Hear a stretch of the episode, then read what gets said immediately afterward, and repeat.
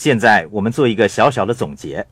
多夫刚才提到的房地产分析跟 BI 三角形息息相关，都是依循着 BI 三角形的原则。当你对一个房地产、一家企业、一只股票进行分析的时候，也要依循 BI 三角形的原则。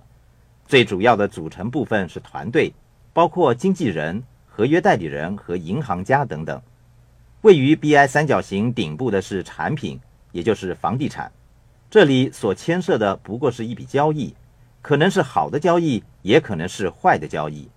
我重申，银行乐意借钱给投资在房地产的人。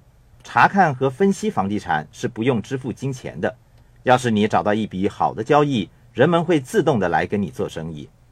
我们已经完成了学习部分的讨论。我从来没有间断过学习有关 B 和 I 象限的知识。我学到的越多，赚到的钱也越多，过的生活也越来越惬意，得到的自由时间也越来越多。在下一个部分，我的合伙人沙伦·莱希特以及税务顾问戴安·肯尼迪将会跟大家在实践部分再做讨论。